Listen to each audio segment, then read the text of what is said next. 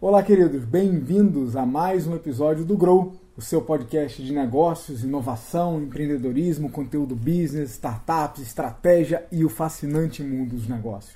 Estamos no Spotify, estamos no SoundCloud, estamos no YouTube e em vídeo, além do YouTube, aqui também no IGTV. Conteúdo relevante, atualizado, opiniões, provocações, convidados de peso para a tua carreira e para o teu negócio. Então, sigam mandando pautas, sigam mandando ajuda só não peçam dinheiro e parem de mandar nudes. Isso dito, vamos à pauta de hoje, episódio 27.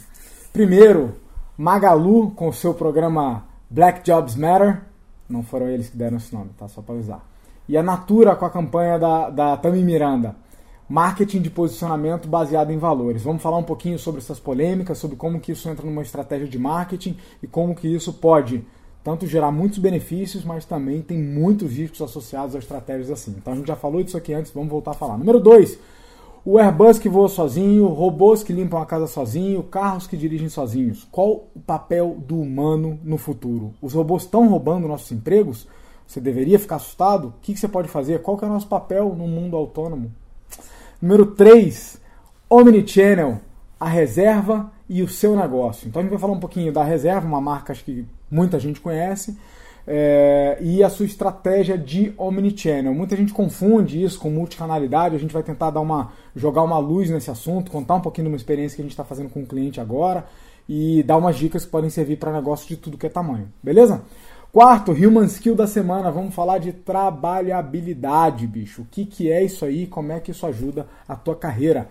Número 5, a startup do, do, desse episódio vai ser a Yellow e a Green, né? A parceria Yellow Green, a gente já falou deles antes, quando eles estavam num período de alta, agora estão passando por uma fase super complicada, como muita gente deve imaginar. E vamos falar um pouquinho como é que isso entra né, no, no, numa estratégia de longo prazo de altos e baixos de uma empresa.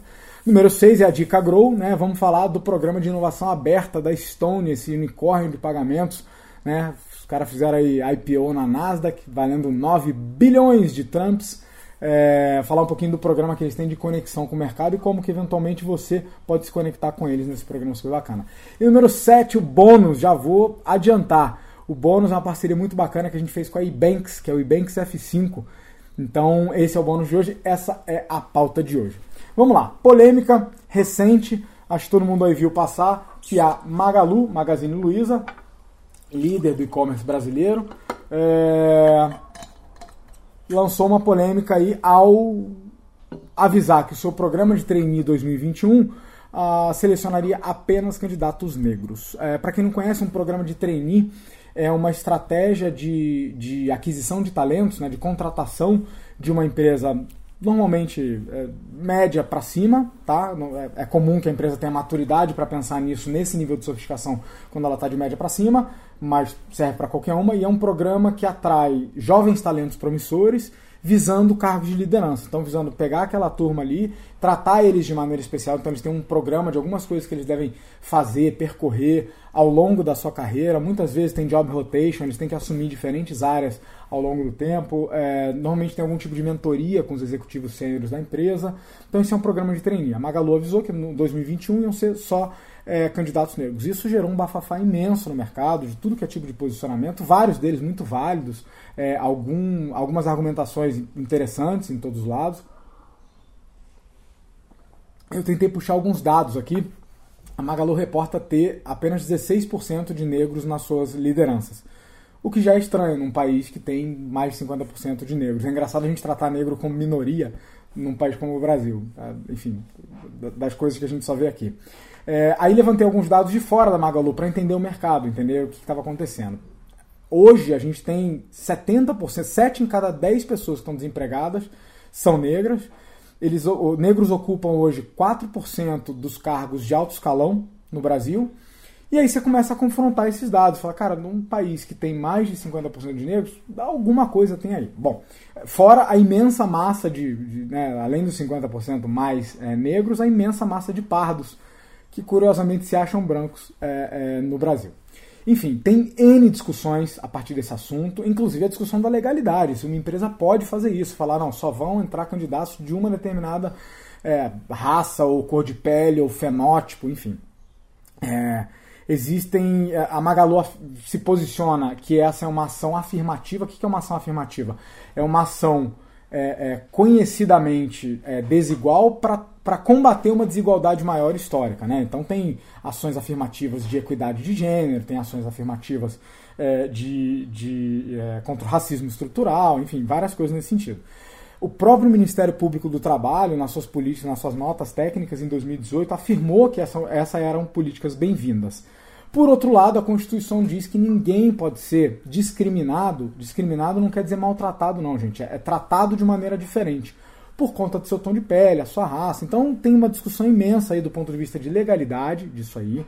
Tem uma discussão imensa do ponto de vista de quem concorda, quem não concorda. Eu não pretendo entrar nesse mérito. A discussão é super válida. Aliás, se tem um golaço que acho que todos nós podemos tirar o chapéu para Magalu, é o golaço de levantar a bola, tornar esse um assunto discutido, né? É, para que a gente, como país e como nação, avance nessas questões, né? Então, se isso não pode, o que, que pode? O que, que se faz, né? Então, a discussão é super válida. E acho que levanta a bola não só para questões raciais, mas questões de, de minorias em geral, é, equidade de gênero, né? mulheres na alta liderança também ainda é uma é quase que um tabu, sendo que amplamente comprovado o quanto que diversidade é boa para os negócios. Esse é o segundo chapéu que eu queria é, tirar para Magalu hoje e é muito disso que eu quero falar. Então eu quero passar longe das questões de legalidade e das questões de quem concorda e quem não concorda, se eu concordo, se eu não concordo. Não é esse o papo. Eu quero dar um outro olhar. Como sempre, esse podcast aqui se preocupa em dar olhares não óbvios, né? Eu quero falar de marketing de posicionamento. Tá? E a gente já falou da Magalu aqui, junto com outras empresas, como empresas reconhecidamente, ou seja, aquelas que têm ações comprovadas que estão alinhadas com seu discurso e com seus valores. Então, eu como consultor sempre trago a crítica constante de empresas que falam uma coisa e pregam outra, que tem um gap, um gap de hipocrisia entre aquilo que elas pregam Independente do que é, tá? Independente de posicionamento, quem gosta de, de, de dividir as coisas em esquerda e direita, enfim, independente. Mas prega uma coisa e pratica outra, ou fica em cima do muro em momentos de decisão. Então, é, é, essa hipocrisia existe no mercado. Algumas empresas decidiram ter né, as, os seus valores e os seus, as suas crenças traduzidas em ações, em coisas que elas se posicionam, mesmo sabendo o preço que essas coisas pagam. Então, o marketing de posicionamento é, acho que faz parte desse rol de decisões de empresas que têm um certo nível de coragem e que traduzem em ações, em coisas que elas fazem, as suas crenças, as coisas que elas acreditam, mesmo pagando um alto custo social, mesmo pagando o custo do hate, que é o, né, o, o ódio disseminado hoje facilmente nas redes sociais, e o backfire. O backfire é, é, alguma coisa que você não previu dar errado, é o tiro no pé. Né? Então, estratégias como essa são super arriscadas. É, assim como a Tami. Lembra da, da, da, do Tami Miranda, lá com a propaganda da Natura? Independente, para quem não lembra, é, Tami Miranda, que é um, um homem trans, é, participou como um dos contratados de uma, de uma campanha de Dia dos Pais né, da, da Natura. É, isso também deu um maior bafafá, mas, de novo, sem entrar no mérito da discussão, quem gosta quem não gosta, as ações da Natura subiram em dois dias quase 10% depois dessa campanha. É claro que eu não quero fazer aqui uma relação de, de, de causalidade entre as duas coisas, porque há N fatores para uma ação subir ou descer, tá? Inclusive correções do mercado. Naquela semana o mercado estava em recuperação, etc. Mas meu ponto é, é, prejudicial não foi. O que, que isso traz de lição, galera, com ações como a da, da Natura, ações como a da Magalu, a Bayer já sinalizou alguma coisa no mesmo sentido. O que, que faz empresas como essas reforçarem aquilo que elas acreditam de maneira tão clara no seu marketing? Mesmo sabendo que isso, em vários casos, pode ser um, um tiro no pé ou pode afastar boa parte da sua base de consumidores. Porque vale a pena. Porque funciona. Não estou falando que isso é uma campanha de marketing. Muita gente reduz o marketing somente à publicidade, ao que você publica. Isso não é uma campanha de publicidade. Isso é posicionar-se no mercado. Lembre-se que marketing é mercadologia com as coisas que você acredita. O seu negócio comunica. Então vamos para a lição. O seu negócio comunica aquilo que você acredita? Você e o seu board, os seus fundadores? Na hora de você identificar a sua persona-alvo, você fica só no demográfico, idade, gênero, região geográfica, ou você também filtra os seus clientes por aquilo que eles acreditam e o match que isso tem com você. Vou dar um exemplo para vocês. Na minha consultoria, aliás, nas minhas consultorias, o decision maker, que é a persona que a gente foca lá no B2B, né, que é a pessoa que é, decide contratações desse porte, ele tem que acreditar em algumas coisas que a gente acredita. Ele tem que acreditar em excelência, ele tem que acreditar em resultados de longo prazo, é, ele tem que aceitar riscos relacionados à inovação, ele tem que acreditar na variável pessoas, ele tem que acreditar no valor do erro no, dos processos de, de, inovação e gestão. Tem coisas que eu não vou conseguir co comprovar para ele. Ele tem que ser crença. E a gente tem aqui comprovado por números que clientes que têm valores aderentes aos que a gente tem, não só trazem um maior lifetime value, um maior LTV, como tem uma história de maior sucesso com a gente, extraem mais o que a gente tem para oferecer. Quando a gente lançou uma websérie no meio da pandemia, o Novo Normal, a gente recebeu hate de tudo que é lado. Tirando 1% de coisas que são argumentáveis, que na verdade são muito menos críticas e muito mais complementos, né? a famosa crítica construtiva, tirando 1%, 99% eram críticas rasas, de gente que nem, nem leu, consumiu o conteúdo, nem viu as fontes de onde a gente tirou, que ficam discutindo na internet se a Terra é plana, se homem usa azul, enfim, que não tem nem, é, é, é vamos dizer, é, profundidade para discutir alguma coisa, para dizer o que concorda o que discorda. Não tem é, é, é repertório para se posicionar. É hate puro. São o marketing de posicionamento acredita que essas pessoas são espectadores, raivosos criticando, criticando o mundo a partir do seu sofá. E que não são essas críticas que mudam o mundo. São as pessoas que estão na arena, fazendo. Então empresas como essa acreditam que você deve ser o mercado no qual você acredita. E colocar coisas bonitas na sua declaração de missão, visão e valores não vai mudar nada o status quo, a não ser que você traduza aqueles valores, que, que são valores? Coisas que você valoriza, coisas que você considera importante, enquanto você não traduzir isso em ações. Então, é, de novo, sem entrar no mérito da questão, Parabéns para empresas que reduzem o gap entre o que falam e o que fazem. Parabéns para empresas que, no mínimo, levantam ou põem em voga ou põem em discussão questões sociais que devem ser discutidas né, num país porra, tão desigual, com tanto progresso pela frente é, nas áreas sociais. A gente, enquanto a gente continuar só admirando de longe, puxando o saco de países que conseguiram fazer escolhas bacanas nessas áreas, é, nada vai mudar. A gente tem que começar a fazer as nossas versões, que não vão ser iguais de outros países, porque a nossa realidade é completamente diferente. Mas que no mínimo a gente tem que discutir isso, acho super válido. Então, parabéns a todo mundo que está colaborando com a discussão, com argumentos, né? É, com dados, levantando, entendendo, contextualizando. Nenhuma posição extrema acho que cabe em discussões como essa, né? É muito mais E do que O. Então, ponto número um aí, as dicas que ficam para o seu negócio. É traduza nas suas ações, no seu portfólio de projetos, na, na, no nível tático, as questões que vocês definiram como norte e como valores, como crenças. Não basta traduzir só os objetivos do planejamento estratégico, mas seus valores e crenças devem estar embutidos nas suas ações. Isso vai te conectar de maneira muito forte com quem é seu público-alvo e aceite o contra de que isso vai afastar alguns que não são seu público-alvo. Tudo bem. Se todo mundo é seu cliente, ninguém é seu cliente. Toda empresa tem, de alguma maneira, algum nicho, alguma segmentação. E em momentos onde a gente trata essas pessoas muito menos como clientes e muito mais como fãs, como embaixadores da marca, a força dessa relação é muito importante. E ela vai se fortalecer com a realidade das suas ações, com a veracidade daquilo que você acredita. Beleza? Fica a dica. Item número 2 da nossa pauta: mundo autônomo. Os robôs vão roubar nossos empregos? Eu estava acompanhando é, a notícia do último Airbus esqueci o nome do modelo, é, que voa sozinho, já está em teste, né, um nível de, de autonomia. Para quem não sabe, grandes é, é, é, aeronaves comerciais hoje já tem sistema de piloto automático, todo voo intercontinental que você faz, boa parte do voo controlado por sensores, robôs, equipamentos, né? Embora a gente ainda precise do piloto, do copiloto, né, do comandante do, e do copiloto, é, e parte do voo ainda é 100% manual ou assistida somente por, por robôs. Meu ponto é que robotização não é 100% autônomo ou 0%. Né? É, é uma escala. Em carros, por exemplo, a gente mede em cinco níveis de, de robotização. Mas meu ponto aqui não é o lado técnico da coisa. É, num mundo que a gente está chegando, onde, onde esse nível de automa, autonomia dos nossos aviões, carros, aspiradores de pó está chegando num nível muito grande, ou seja, onde eles fazem as coisas praticamente sozinhos ou, ou, ou sem intervenção humana, qual que é o papel do humano no futuro? A minha posição, do que eu tenho lido, do que eu tenho entendido, é muito. Aires, os robôs vão roubar os nossos empregos. Sim, já estão roubando há muito tempo e que bom.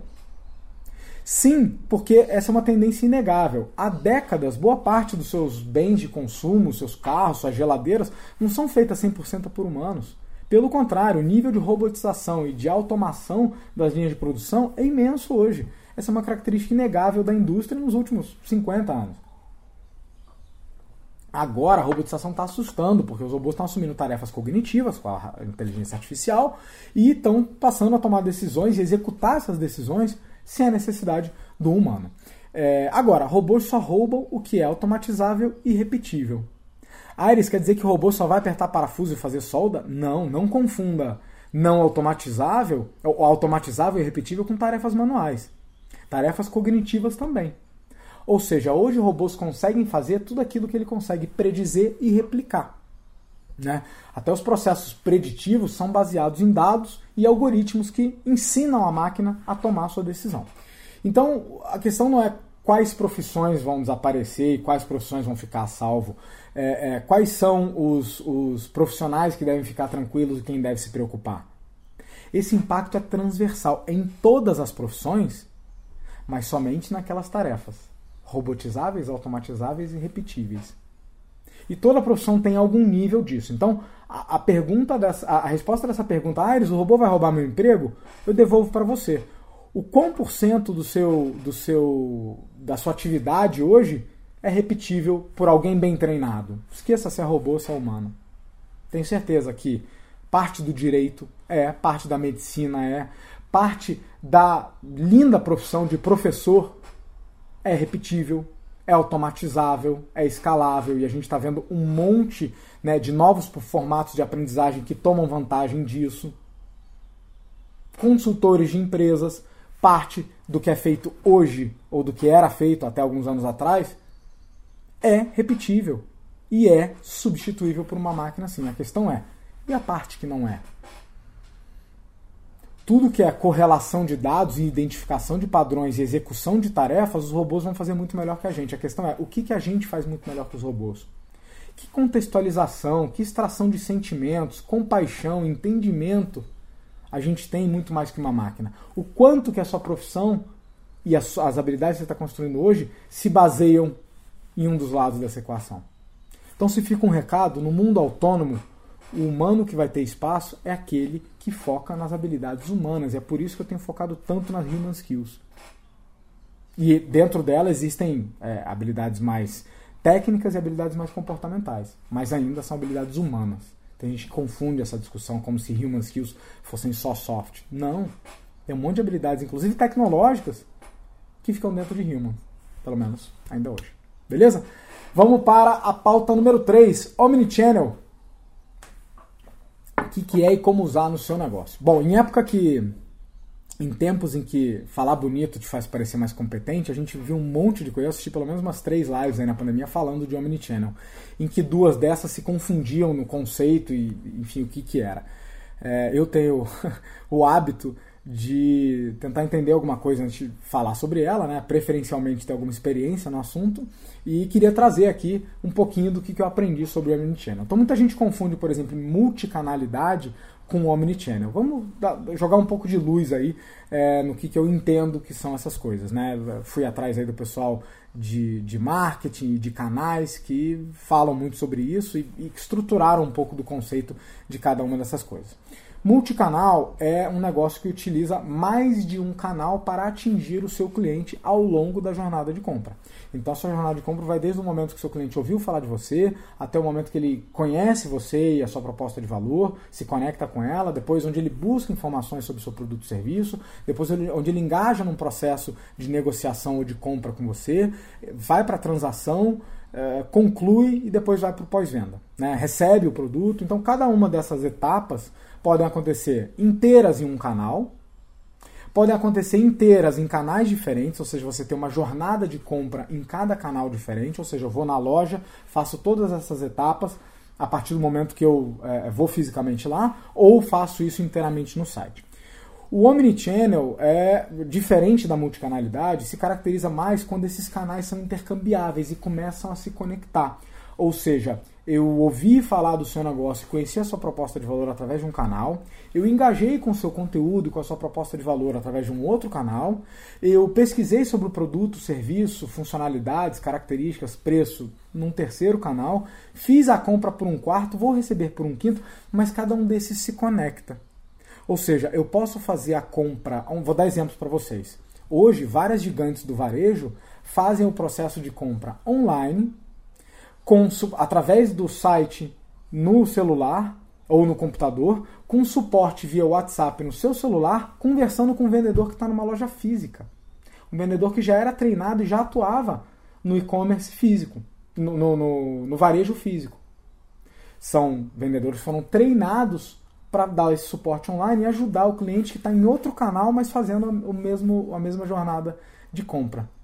Percebe? E aí você recebe de maneira física, mas você pode escolher suporte em qualquer canal da empresa, porque aquela jornada de compra vai ser reconhecida em múltiplos canais, inclusive você pode trocar o modal. Então, o, o Omnichannel é uma vantagem é, para empresas hoje. Vou dar um exemplo de um cliente nosso. A gente está trabalhando com um cliente agora do varejo digital. Tá? é um e-commerce B2B, B2C, é, que aliás cresceu para cacete na crise. Eles estão justamente nesse momento, onde já existiam canais diferentes, né? várias empresas já tinham entrado no mundo digital. Agora, de novo, entrar no mundo digital também não é binário, ou tal ou não tá. Existem níveis no qual você digitaliza a sua empresa, a sua estratégia e principalmente a jornada de compra. Então eu pergunto para você, no teu negócio, no que você faz, no que você vende, o quão integrados estão os diferentes canais através dos quais o seu cliente se relaciona, te conhece, é, se aproxima da proposta de valor, é, negocia ou entende mais o seu produto ou serviço, converte a compra, depois recebe, entra num canal de suporte pós-venda, o quão integrados estão esses canais, o quão fácil está para o cliente percorrer essa jornada de vendas aonde ele quiser e não aonde você prefere. Pensa nisso. De repente você está deixando dinheiro na mesa. Item número 4, a nossa pauta Human Skill da semana. Eu quero falar de trabalhabilidade. Em tempos onde emprego perdeu o protagonismo, né, deixou de ser a, a, o único caminho e reduziu mundialmente, né, eu já falei aqui é, em alguns outros é, momentos o quanto que emprego vem diminuindo sistematicamente no mundo como forma de trabalho, falar de empregabilidade perdeu o sentido. Veja, emprego não sumiu, tá, gente? Virou apenas mais uma opção né, de carreira e de formato de relação entre duas partes, entre, entre quem contrata. E eu acho que vai continuar existindo para sempre, tá? Acho necessário, acho importante, é um formato que acho que será preservado pelo livre mercado ao longo de muito tempo. Mas, é, já que ele reduziu o protagonismo e virou mais uma opção, falar só de empregabilidade perdeu sentido. Eu queria falar de trabalhabilidade. E aí eu preparei um checklistzinho com Cinco perguntas para você avaliar a sua trabalhabilidade. Primeiro, o quão sexy e necessárias as suas habilidades hoje são. O quanto que você faz é, é necessário, está sendo requisitado, é importante nas empresas. Segundo, o quão multiformato você é. Você só consegue vender o que você faz ou o que você sabe através de um formato único? E quem precisa daquilo ali mas está disposto a contratar em outro formato? Você não se adapta? Terceiro, quão fácil é contratar e fazer negócio com você? Assim como uma empresa tem uma jornada de compra do cliente, o seu parceiro do outro lado tem uma jornada, vocês têm uma jornada de negociação e de chegar num um método de contratação para você vender o que você sabe, o que você faz. Quão fácil é fazer negócio contigo? E quarto, quanto você se adapta à realidade, à necessidade de cada cliente, a cada contexto. É o cliente que tem que se adaptar ao seu produto? E eu vejo vários empresários falando disso, inclusive tirando sarro, vira piada. Ah, o cliente idiota, não sei o que. Pô, ele comprou isso, ele não sabia que não sei o que, é óbvio. Não, ele tinha uma outra expectativa. E se ele não sabia, ao invés de olhar para ele, a gente tem que olhar para a gente. O que foi que a gente não comunicou para esse outro lado? O que foi que a gente não deixou claro? Ou o quanto que a gente não está se adaptando a uma necessidade dele né, e ganhando com isso, né, nessa relação. Então fica aí checklist para você avaliar a sua trabalhabilidade. Esqueça somente empregabilidade e pense um pouco maior. Pense o quanto você é trabalhável. Número 5, startup da semana. Normalmente a gente traz casos aqui de empresas de sucesso e admira as coisas bacanas que elas fazem, né, e tenta extrair dali lições. Mas o fracasso também ensina pra cacete. Então eu queria falar aqui da Yellow e da Green, né, empresas de mobilidade urbana, né, que operavam bicicletas e patinetes no Brasil. Já apareceram nesse podcast aqui antes. É, empresa que estava super em alta, né, a parceria. É, em junho de 2019 estavam bombando, bateram 10 milhões de viagens, são 5 milhões de usuários diferentes, só em São Paulo 1 milhão e meio, né? É, 23 cidades diferentes na América Latina, enfim, estavam bombando.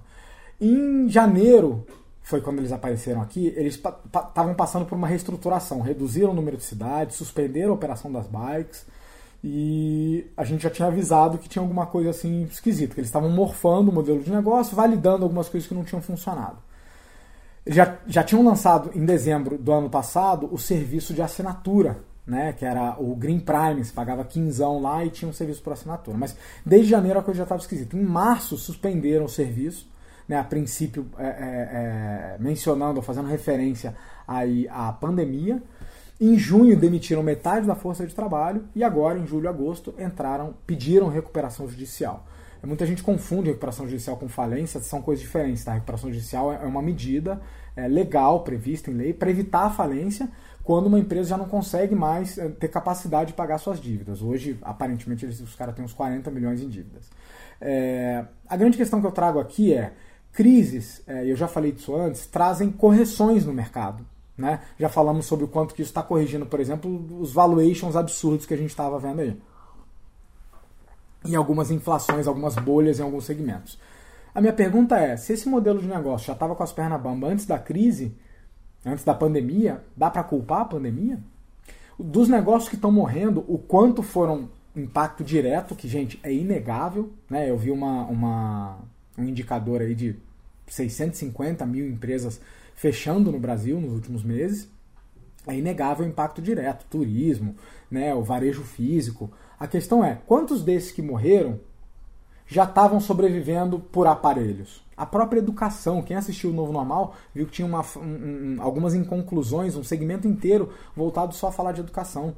A gente já vinha criticando a educação há uma década, já tinha uma série de organizações que estavam respirando por aparelhos, num modelo de negócio que já tinha morrido, faltava só cair morto.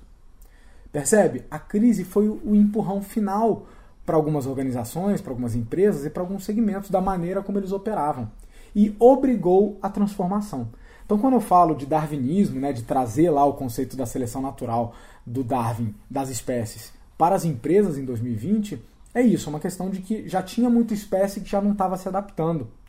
E o ambiente já estava estrangulando esses segmentos. Ah, eles é fácil olhar para trás agora, depois que a empresa morreu. Beleza, vamos pegar um segmento que ainda existe. Mas segue sendo estrangulado. Tabaco. Cigarro especificamente. Há no mínimo uma década é um segmento que vem sendo estrangulado. É, é, legalmente, culturalmente, do ponto de vista de hábitos, de gerações e é, tributariamente, cada vez mais sendo apertado, cada vez mais difícil convencer e vender e operar a venda e operação de cigarros. Qual que é o futuro? Não sei.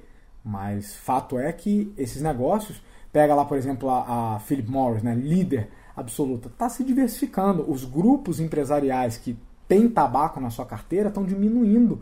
O grupo Altman, por exemplo, que é dono de algumas marcas de cigarro, hoje, salvo engano, tem 8% só no seu portfólio que é tabaco. O resto diversificou. Alimentos, chocolate, adaptação. Tá? Então, pensa nisso. Então, falar dessa startup aí do, do, do, do episódio com as lições de adaptação. Não, não, não espere o ambiente te eliminar né? Vá lendo as, as, as mudanças ao seu, ao seu redor e se adaptando antes que o ambiente te obrigue a fazer isso ou um concorrente. Dica da semana, e tem número 6, o programa Stone Latam Awards. Eu dei uma comentada aí na semana passada nos stories. A Stone todo mundo conhece, unicórnio brasileiro. Os caras têm uma história linda. Ousaram brigar no mercado de pagamento de cartões, que só tinha gigante. Seis anos depois fizeram IPO na Nasdaq e chegaram a um valuation de 9 bi de dólares.